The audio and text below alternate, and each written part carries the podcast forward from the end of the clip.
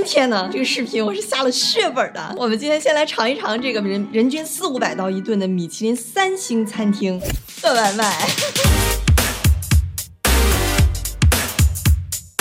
咱们肯定不光是吃吃喝喝，咱得有点深度哎。所以咱们今天来分析一下，我们这钱到底都花在哪儿了？这个米其林餐厅和一般餐厅，他们在比如说模式啊，或者是特点上有什么区别？到底值还是不值？说到米其林餐厅贵，先说说米其林餐厅多少钱哈？全球差不多有一万六千家餐厅啊，在这个小册子上的推荐。但其实这一万六千家餐厅里边啊，只有三千家是这个米其林星级餐厅，一星啊有两千多个，二星有几百个，三星在全球范围内就有一百来家。所以还是非常有含金量的。这个分类我们一会儿后面再细说哈。先说这个价钱，一星它的这个差别就比较大了，就主要说说二星和三星哈。我自己是在纽约，所以我就以纽约的这个餐厅的价格来给大家比一比。在纽约呢，一般如果说正常你出去吃一顿午饭，一般是十刀左右。假设你跟朋友去吃个下个馆子，哎，三五好友聚一聚，人均差不多是三五十刀。那米其林餐厅多少钱呢？三星的餐厅在纽约一共有五家，这里边最便宜的是两百多块钱的一个套餐，叫。Bernardin。Bernardin，像我们刚才吃的这一家叫 Chef's Table 啊，你一般加上税加上小费，你再要点酒什么的，一般人均都得四五百刀，这也是一个比较正常的呃米三的价钱。然后米三在纽约最贵的那家呢，就是一个日餐叫 Masa，将近六百块钱，加完税加上小费就更贵了。当然也取决于你点什么酒啊。所以你这么一算哈，你吃一顿米三，一个日餐六百刀，相当于你就随便吃一个月的伙食费了，一顿饭，一个月的伙食费。那就都这么贵了，就有一个米三的主厨，也是全球基本上是最有名的一个女性的这个主厨，叫 Annie Sophie。她还说，米其林三星的餐厅其实根本就不是为了赚钱。我听完这个话，这火蹭的一下就上来了，我就要扒一扒，她到底是在那儿无病呻吟呢，还是真的另有苦衷？说这个米其林这个小星星啊，能给餐厅带来什么？最直观的，这个市场营销的效果直接拉满。好比说，你说你是个北大清华的学生，那就呀学霸学神。米其林餐厅也一样，你说我是个米其林星级餐厅，厨神品质逼格，这个意思啊，这些帽子就都可以往头上扣了。有一个特别有名的米其林的主厨，就是叫做 Jo Joelle Robuchon。他自己身上有三十一颗米其林星星，是全球星星最多的一个米其林大厨。他根据自己经验，他就说，米其林餐厅有了这个星星之后的收益有多大增长呢？比如说，从没有星评上一星能涨百分之二十，评上两星能涨百分之四十，评上三星直接翻倍涨百分之百。不过确实，因为米其林餐厅它评选的标准非常严格，这个一会儿我们一会儿再说它怎么评的。所以呢，餐厅的品质你基本上是不用担心的。就但凡你有什么重要场合，比如哎你要过生日，你有纪念日，你要求婚，你订个米其林餐厅，那你基本上就这些安排就可以妥妥的，倍儿有面儿啊。比如说我过生日去吃的时候，去吃日餐啊，就他会手握那些寿司，然后最后哎就问你说哎那个小姐你觉得今天哪一个最好吃？我说哎这个最好吃，然后啪又给你握一个说生日快乐。这种东西就玩的都很好了，这是不是说的你有点想去吃？吃了，但你别忘了啊，他那价钱也是响当当的，一个叫一个贵。他还说他不赚钱，为啥？收益然后得看成本，对吧？所以好，咱们就来一起分析和剖析一下它的成本到底有多少。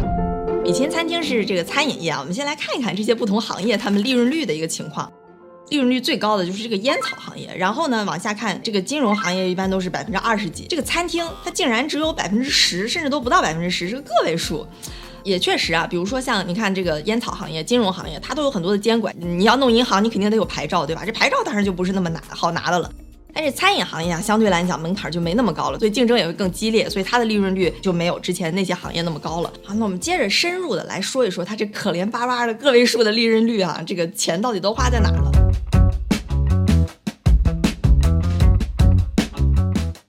们看这个图，这是一个餐饮行业，平均来讲啊，一个成本的分布，这里边数字是个百分比。看这里边最大头的就是这个食材的成本，它这叫 purchases，很好理解啊，占到能有三分之一左右。然后呢，很大的一块占到四分之一的就是人工，还有一块呢能占到五分之一的就是这个叫 others。others 是什么？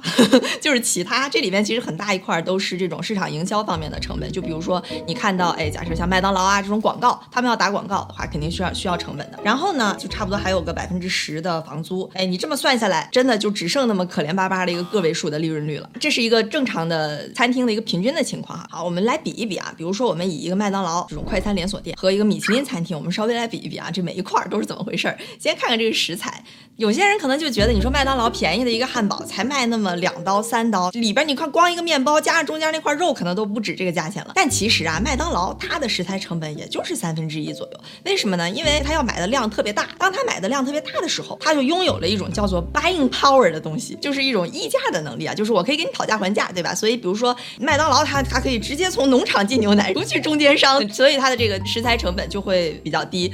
说到米其林餐厅呢，它对食材的质量要求是极其极其高的。首先，第一，你得特别新鲜，你得天天去买。我之前看那种叫做 sous chef，就是说副厨。哎，一个小哥早上五点半就得起床啊！你看人多多辛苦，带个小筐要到菜市场去买菜，所以他每天呢很早很早就去了。他要精选那些都得要最新鲜的，而且他们对食材有的时候就是挑那种很稀有的，比如说像像咱刚才吃那个就是那个红魔虾，都是很稀有的。哎，好香啊！在摩纳哥的有一家米其林餐厅，他的那个主厨，他们要买那个肉，就非得要法国北部的小牛肉。你那你说你得，那你说能不贵吗？所以一般啊，对这种米三的餐厅来讲，食材的成本能占到至少要有百分之四十。当然，餐厅它菜很贵，所以它其实有办法来控制这个成本。因为你想，一个套餐卖四百刀，百分之四十是食材，光食材就一百六十刀，它需要非常严格的去控制它买买的这个食材的量。所以你看，提前都必须要预定，对吧？这样他好知道今天准备多少食材。然后还有一块呢，就是酒水。酒水赚钱，大家应该也都能猜得到哈。其实他们的溢价两倍左右吧，可能比两倍再多一点。这块的这个利润空间一般来讲也比较大。而且在这种米三餐厅里，一般每道菜他都给你配的酒啊，所以一般那种特讲究的人吃这个菜配这个酒，吃这个菜配这个酒，不光是食材和酒搭配的很好，账单儿也给你翻倍。总而言之啊，就是对米其林餐厅来讲，它的食材的成本是要比一般餐厅高出至少有十个百分点，就能达到百分之四十这个水平。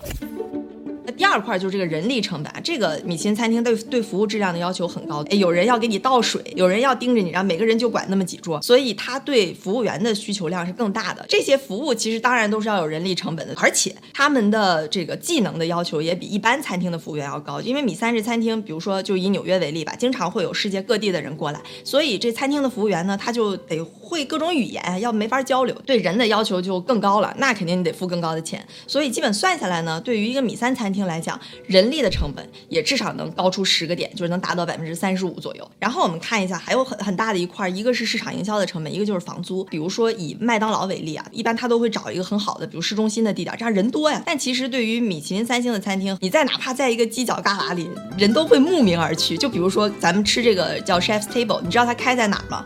它开在一个超市里头。我第一次去吃的时候，真的都就是没找着，就看着那个地图，这哪儿啊？这哪儿在哪儿？就是特别着急。然后后来发现，哦，它叫 Chef's Table at Brooklyn Fair，那有个超市叫 Brooklyn Fair。进去了，结果就顺着那个路，很迷茫，走走走走，突然一个西装革履的男士在那站着，你就知道，嗯，找对地方了。然后大门一推开，就是另一番景象。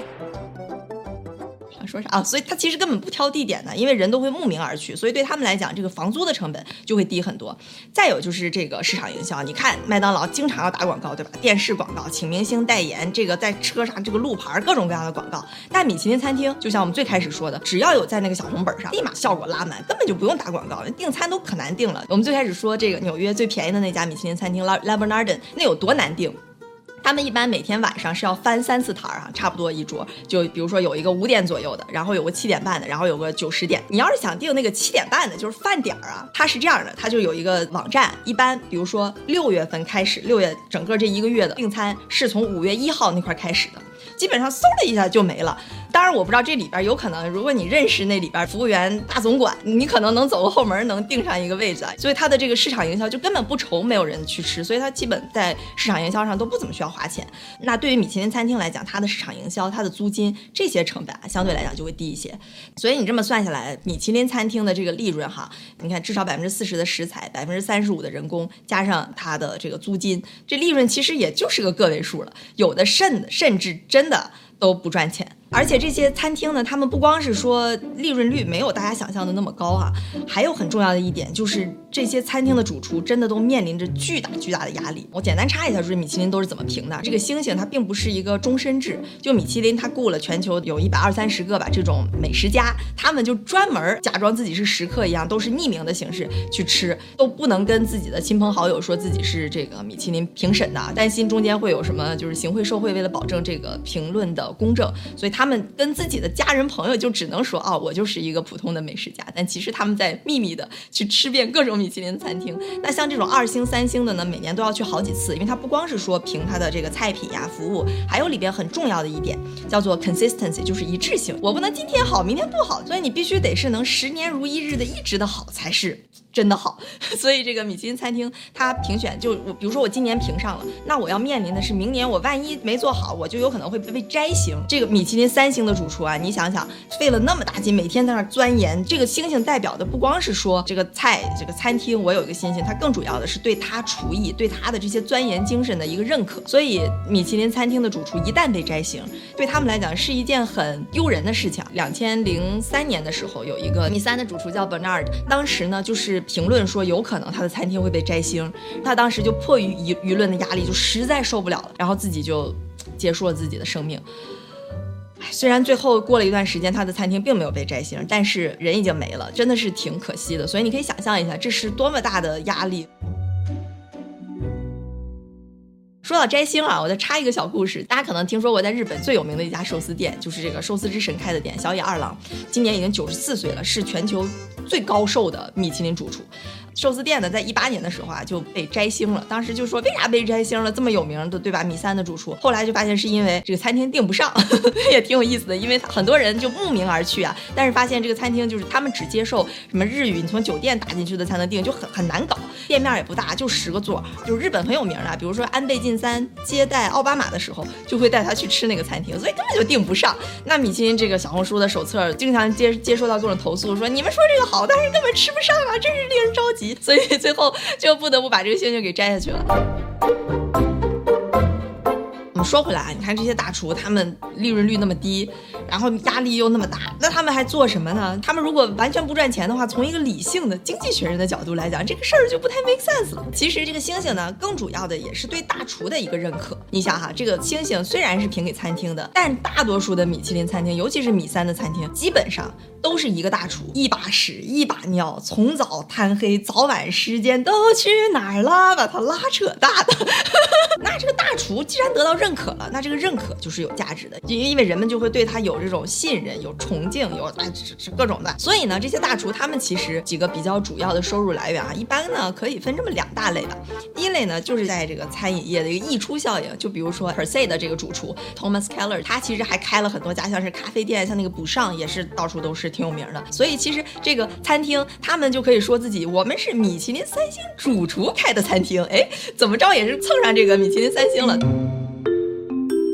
还有一类啊，就是这种名人效应，也就是说，他们就。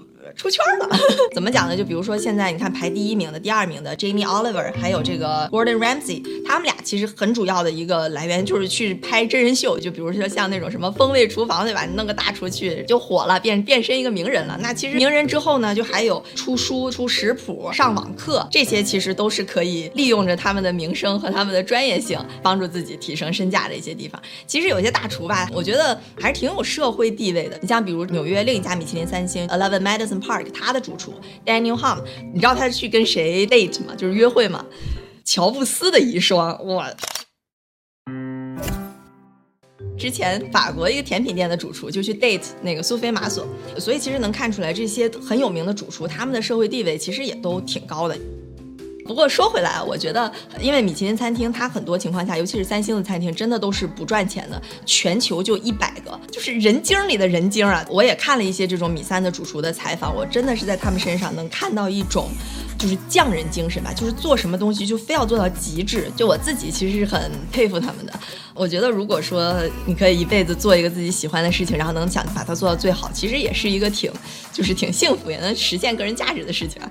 回过头，最开始我们提到的问题，说这个米其林餐厅它到底值不值，对吧？可以这么说吧，咱们刚才分析了那么一大通，可以说米其林餐厅其实这个价钱呢是没坑人的，但它到底值还是不值呢？我觉得这就是一个仁者见仁，智者见智的事情了。